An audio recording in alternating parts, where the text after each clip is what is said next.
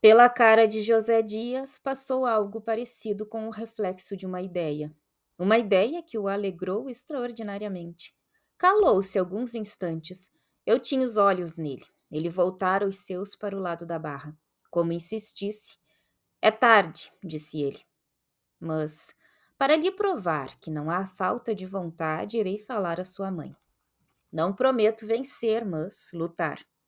Trabalharei com alma. Deveras não quer ser padre? As leis são belas, meu querido.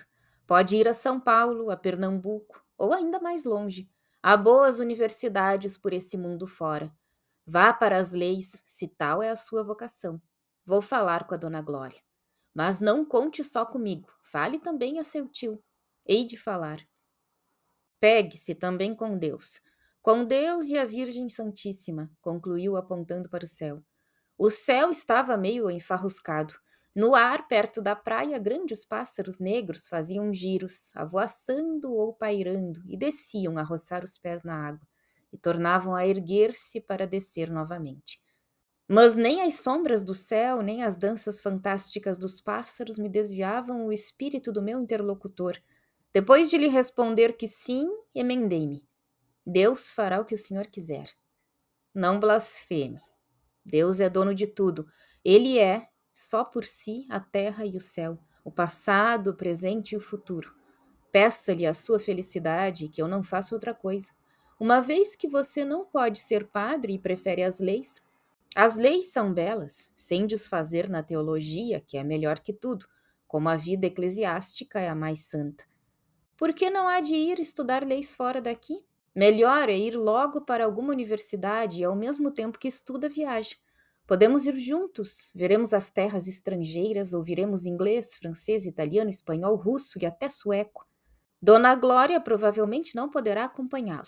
Ainda que possa e vá, não quererá guiar os negócios, papéis, matrículas e cuidar de hospedarias e andar com você de um lado para outro.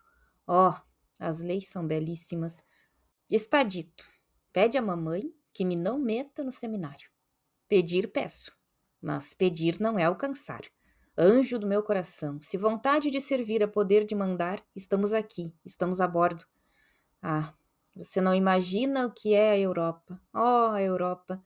Levantou a perna e fez uma pirueta. Uma das suas ambições era tornar a Europa. Falava dela muitas vezes, sem acabar de tentar minha mãe nem tio, por mais que louvasse os ares e as belezas. Não contava com esta possibilidade de ir comigo e lá ficar durante a eternidade dos meus estudos.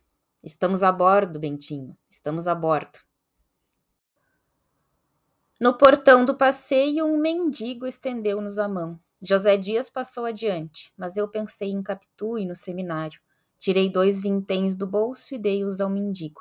Este beijou a moeda. Eu pedi-lhe que rogasse a Deus por mim, a fim de que eu pudesse satisfazer todos os meus desejos. Sim, meu devoto. Chamo-me Bento, acrescentei para esclarecê-lo. José Dias ia tão contente que trocou o homem dos momentos graves, como era a rua, pelo homem dobradiço e inquieto. Mexia-se todo, falava de tudo, fazia-me parar a cada passo diante de um mostrador ou de um cartaz de teatro. Contava-me o enredo de algumas peças, recitava monólogos em verso, Fez os recados todos, pagou contas, recebeu aluguéis de casa. Para si, comprou um vigésimo de loteria. Afinal, o homem teso rendeu o flexível e passou a falar pausado, com superlativos. Não vi que a mudança era natural. Temi que houvesse mudado a resolução assentada e entrei a tratá-lo com palavras e gestos carinhosos, até entrarmos no ônibus.